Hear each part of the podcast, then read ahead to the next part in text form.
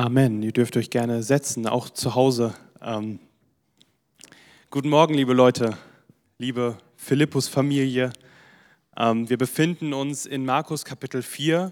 Wenn ihr eine Bibel dabei habt, hier oder zu Hause habt ihr sie sicher, ähm, schlagt sie gerne auf. Markus 4 ab Vers 26 und sonst könnt ihr gerne auf dem Bildschirm auch mitlesen.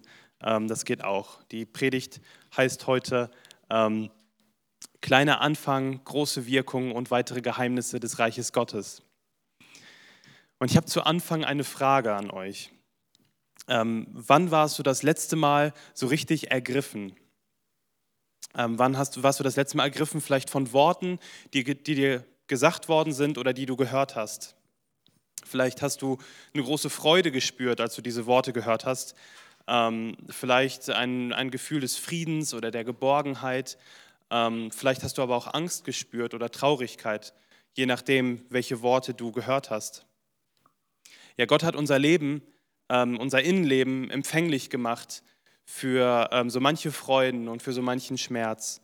Und es gibt Aussagen, die uns zutiefst bewegen und nach denen sich auch unser Herz sehnt. Hanna und ich haben jetzt vor knapp drei Wochen unseren Hochzeitstag gehabt. Da haben wir das gefeiert, dass wir uns das Ja-Wort ähm, gegeben haben. Ein sehr ergreifender Moment.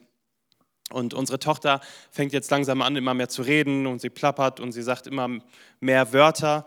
Und ähm, ich finde es natürlich echt süß, wenn sie dann Papa sagt. Und nicht nur, dass sie es sagt, sondern wie sie es sagt, weil sie kann so ein richtig schönes Papa sagen. Und das ist einfach total toll. Da, da schmilzt man so dahin.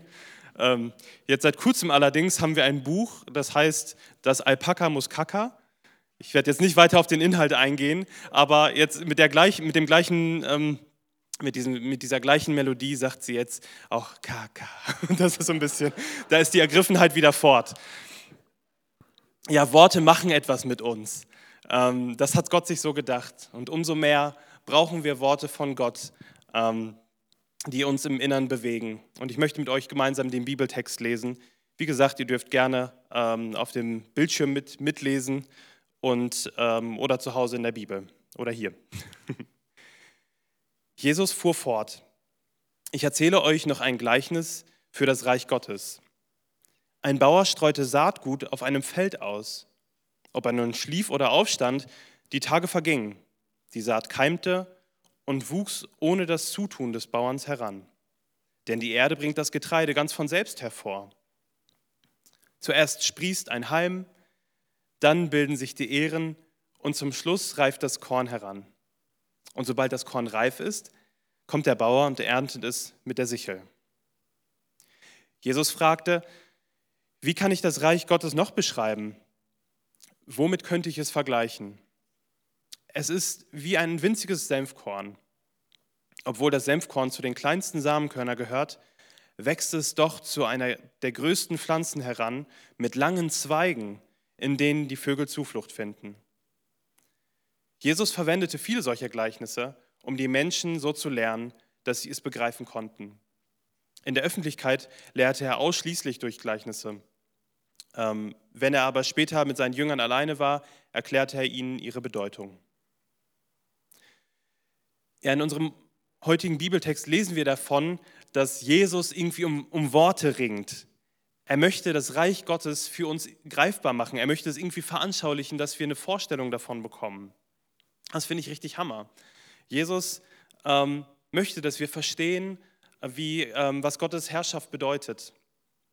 Und Jesus passt sich hier auch der Aufnahmefähigkeit seiner Zuhörer an, sowohl was ihre Lebenswelt angeht, als auch in Bezug auf ihr, ihren, den Zustand ihres Herzens. Wir haben vor wenigen Wochen eine Predigt von Edwin gehört, ähm, dass das Wort Gottes auf verschiedene Herzensböden fällt und dass es auf gutem Boden fallen soll, damit es Frucht bringen kann. Ähm, manche Leute haben das Wort Gottes aber nicht in sich aufnehmen können oder da, ähm, da manchen Leuten bleibt das Wort Gottes verborgen. Äh, so zum Beispiel einigen Pharisäern und Schriftgelehrten zur Zeit Jesu, die sich ihm und seinem Wirken entgegengestellt haben. Umso wichtiger ist dann die die ähm, Frage an uns, hast du ein offenes, ein offenes Herz, um Jesu Botschaft aufzunehmen? Und der dänische Philosoph Sören Kierkegaard hat Folgendes gesagt. die Wahrheit ist eine Falle. Die Wahrheit ist eine Falle. Du kannst sie nicht ergreifen, ohne von ihr ergriffen zu werden. Und genau darum geht es, ein Ergriffenwerden von der Wahrheit des Evangeliums. Nicht nur als eine rein emotionale Reaktion, sondern ein Ergreifen und Vertrauen ähm, von Gottes Worten. Jesus predigte ja nicht nur Gleichnisse oder ähm, predigte nicht nur Wahrheiten, dass wir sie uns als schön äh, geschmückte Zitate an die Wand hängen, sondern Jesus predigte die Wahrheit, ähm, dass, sie, dass sie uns ganz persönlich in Beziehung zu Gott bringt, damit wir von dieser Wahrheit ergriffen sind und wir Frucht bringen. Paulus hat das so ausgedrückt, denn das Reich Gottes steht nicht in Worten, sondern in Kraft. Und diese Kraft, um die geht es. Jesus ringt um Worte. Das zeigt auch, dass ähm, das Reich Gottes zum einen greifbar ist und zum anderen dennoch nicht ganz fassbar für uns Menschen. Ja, wir bekommen die, durch diese Bilder eine Ahnung von dem, was Gottes Herrschaft bedeutet. Aber wer kann Gottes Wirken und Gottes Herrschaft wirklich ganz erfassen? Und ich möchte mit euch zusammen beten und ähm, ja, für ein offenes Herz beten, dass wir diese Worte richtig aufnehmen, dass sie auf einem guten Boden fällt. Jesus, danke, dass du ähm, uns Worte gibst, Herr, dass du uns ähm, ja, ähm, unser Herz aufschließen willst, dass wir ähm, deine Botschaft nicht nur mit dem Kopf verstehen, sondern dass sie in unser Herz rutscht, dass wir sie aufnehmen können, dass sie Frucht bringt in uns. Jesus, ich möchte dich bitten, dass du jetzt durch mich sprichst, dass du mir die Worte gibst durch deinen Geist und dass du uns allen aufmerksame Ohren schenkst auf das, was du zu sagen hast, Herr Jesus. Hab Dank. Amen. Ja, Jesus gebraucht hier ein ganz banales Bild äh, für die Menschen damals, um das Reich Gottes zu beschreiben. Er führt ihnen etwas vor Augen, was sie aus ihrer Lebenswelt kennen, und zwar aus der Landwirtschaft. Ähm, da ist ein Bauer, der Saat ausstreut, und da ist ein Saatkorn, das eine Pflanze hervorbringt. Ähm, damit waren die Menschen damals gut vertraut. Und ähm, in beiden Gleichnissen geht es um das Wachstum dieser Saat ähm, oder dieses, ähm, dieses Saatkorns. Und diese Wachstumsdynamiken sagen etwas über das Reich Gottes aus. Ähm, Jesus benutzt etwas aus der Schöpfung, um etwas vom Reich Gottes zu beschreiben. Wen wundert es, Gott ist ja der Schöpfergott. Ähm, ich habe heute drei Begriffe für euch, die diese Dynamiken für uns beschreiben sollen und ähm, ja, mit denen, über die ich in dieser Predigt reden möchte. Der erste Begriff ist Kraft. Ihr seht es schon. Kraft. In den ersten Gleichnis lesen wir davon, dass der Bauer die Saat einfach aussät, danach legt er sich schlafen und mehr braucht es eigentlich nicht. Die Saat wächst, ohne dass er etwas weiteres da hinzutun muss. Ja, hier wird sogar deutlich, dass sich der Bauer dieses Wachstum gar nicht so recht erklären kann. Ähm, die Saat nimmt von irgendwoher diese Kraft, die das, das, die das Wachstum bewirkt. Und erst kommt ein kleiner Sprössling aus der Erde, dann schießt da ein Halm in die Höhe und es bilden sich die Ähren und dann zuletzt das Korn. Und Stück für Stück kommt etwas hervor. In der Saat steckt bereits das volle Potenzial einer ausgereiften Pflanze, das sich dann langsam aber sicher entfaltet. Im zweiten Gleichnis liegt der Schwerpunkt auf den Ausgangs- und Zielpunkt ähm, des Wachstums. Jesus spielt hier mit den Proportionen, ähm, wenn er von einem Senfkorn dann redet. Ein Senfkorn hat ungefähr einen Durchmesser von 1 bis 1,5 Millimeter und die Pflanze wird 1 bis 3 Meter hoch. Das heißt, es ist ein hoher Strauch, das fällt auf im Garten, wenn man, wenn man eine Pflanze hat, die drei Meter hoch ist. Ähm, die Verhältnisse werden sozusagen umgekehrt. Dass, obwohl das Senfkorn so klein ist, wird eine so große Pflanze daraus. Was bedeuten jetzt diese Gleichnisse und äh, was heißt das für das Reich Gottes? Hinter dem Wachstum der Pflanzen und auch hinter ähm, dem Reich Gottes, die Ausbreitung des Reiches Gottes, da steht Gott. Ja, er ist ja der Schöpfer und der Erhalter. Er ist der König und der Herrscher, dessen Herrschaft sich ausbreitet. Und an seinem Wirken ist alles gelegen, dass aus einer Saat eine Pflanze wird. Der Bauer versteht das nicht, welche Kraft dahinter steht. Äh, es ist für ihn nicht greifbar, aber er genügt sich damit, das ausgesät zu haben und sich dann schlafen zu legen, ähm, bis die Ernte reif ist sozusagen. Und hier, wird hier werden zwei Dinge deutlich. Ähm, und zwar einmal, dass das Wort Gottes kraftvoll ist und dass Gottes Wirken nicht aufgehalten werden kann. Ich habe gerade eben gesagt, dass in der Saat bereits das volle Potenzial der ausgereiften Pflanze steckt, dass da nichts, ähm, nicht noch irgendein Sa Saatzusatz dazu muss sozusagen, sondern in der Saat ist alles drin. Und das Gleiche gilt für das Wort Gottes.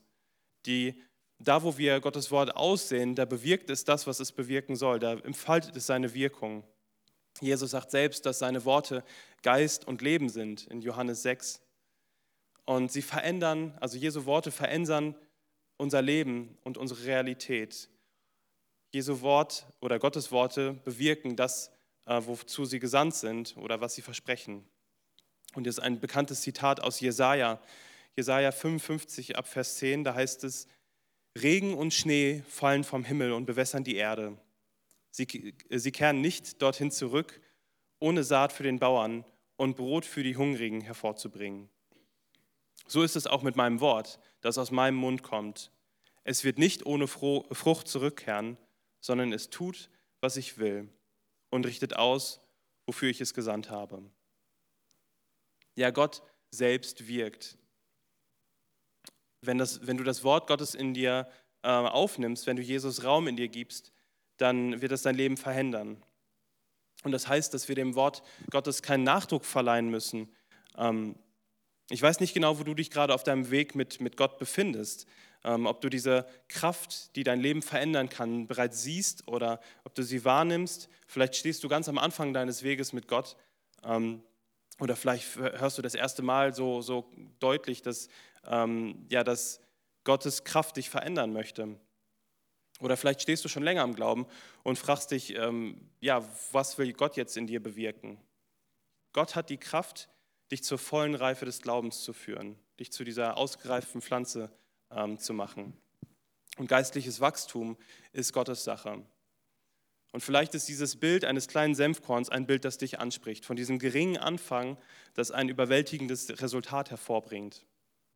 Und wir, wir bleiben in Verbindung mit Jesus ähm, und er sorgt für den Rest. Und das spricht mich auch in meiner persönlichen Begrenztheit an. Darüber werde ich im nächsten Punkt noch was sagen. Aber vorher möchte ich noch einen anderen wichtigen Gedanken ähm, euch mitgeben. Ähm, es gab zur Zeit von Jesus eine jüdische Vorstellung. Ähm, ein paar der Jünger, glaube ich, sind auch davon geprägt worden. Und zwar diese Vorstellung, dass Gott, wenn er dann kommt, mit ganzer Macht und mit ganzer Stärke kommen wird. Vielleicht ja mit, mit Engelarmeen, die dann die Römer aus dem Land treiben werden und so und diese, die Herrschaft des Messias aufrichten werden.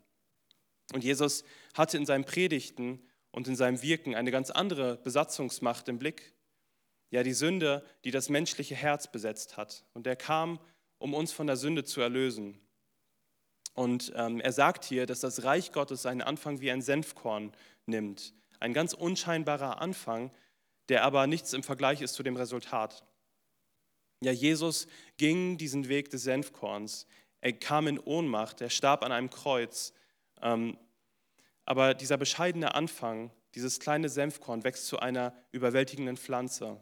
Und diese Ohnmacht, die Jesus ähm, da gezeigt hat, die wird so für uns zur Macht. Das Kreuz wird für uns zur Kraft, um aus der Sünde befreit zu sein und befreit zu werden.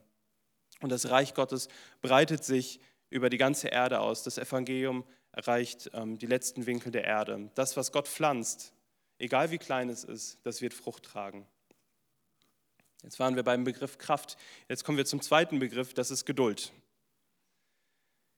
Ja, die Saat bringt nicht von heute auf morgen eine ausgereifte Pflanze hervor. Am nächsten Morgen steht der Bauer bestimmt auf, geht nach draußen und sieht immer noch, dass da noch nicht viel passiert ist. Ähm, vom Aussehen bis zur Ernte ist einiges an Geduld gefragt. Es braucht Zeit. Aber mit Geduld kann der Bauer erkennen, da wächst etwas. Und zwar stetig und unumstößlich. Da, da wächst etwas und dieses Gleichnis spricht, dann, spricht in, unsere, ähm, in, unsere geistliche, in unser geistliches Leben hinein, weil ein Problem, was wir haben, ist, wir wollen am liebsten schnelle Resultate sehen. Also ich habe mich da sehr erwischt gefühlt. Wir werden ungeduldig, weil uns das Wachsen zu lange dauert. Da gibt es vielleicht diese eine Sünde, die, in, in, die du immer wieder fällst und du hast sie Gott bekannt, du hast sie deinen, deine Mitmenschen bekannt oder ähm, einander bekannt. Ähm, da gibt es diesen einen Charakterzug, der sich immer wieder unverhofft zeigt und ähm, den du am liebsten ablegen möchtest, aber du kannst es nicht. Irgendwann fragen wir uns noch, äh, fragen wir uns, ob da überhaupt noch Frucht entstehen kann. Aber Gottes Blick auf uns ist ein ganz anderer. Da, wo wir Defizite sehen, da sieht er Potenzial. Ja, Jesus hat zu Paulus gesagt, meine Gnade ist alles, was du brauchst. Meine Kraft zeigt sich in deiner Schwäche. Und nun bin ich zufrieden mit meiner Schwäche, das sagt Paulus, damit die Kraft von Christus durch mich wirken kann. Das heißt, Gottes Blick auf uns ist nicht das Defizit, sondern er sieht das, was er mit seiner Kraft in dir noch bewirken kann. Und er kann schon jetzt diese ausgereifte Pflanze sehen, auch wenn uns dafür jegliche Perspektive fehlt. Und er sieht, dass wir in Verbindung mit Jesus ja ganz viel Frucht bringen können und Frucht bringen werden. Und ich sage euch, dass das eine Wahrheit ist, die mich persönlich sehr ähm, anspricht, weil ich merke, dass ich sehr ungeduldig mit mir selbst sein kann. Ich merke, dass ich ganz oft an meinen eigenen Idealen scheiter, dass ich ähm, ja, mich selbst anklage, wenn ich meinen Ansprüchen nicht genüge. Ähm, ich brauche da immer wieder Gottes Blick auf mein Leben. Ich brauche immer wieder seinen Zuspruch, dass er, mich, ähm, dass er mich liebt, die Ermutigung, dass er mich gebrauchen kann, auch und ähm, trotz meinen Fehlern und Schwächen, dass er mich an sein gutes Ziel führen kann. Ja, und wenn es dir ähnlich geht äh, wie mir, dann möchte ich dir ein kleines Zitat äh, mitgeben. Das ist auch aus, das ist aus meiner Studentenzeit. Ähm, ist eigentlich eine Binsenweisheit. Pflanzen wachsen nicht schneller, wenn man an ihnen zieht.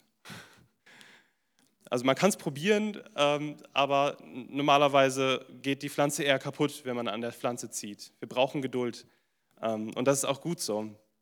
Und Gottes Ziele und sein Wirken wirst du nicht durch deine Hass und deine Ungeduld voranbringen.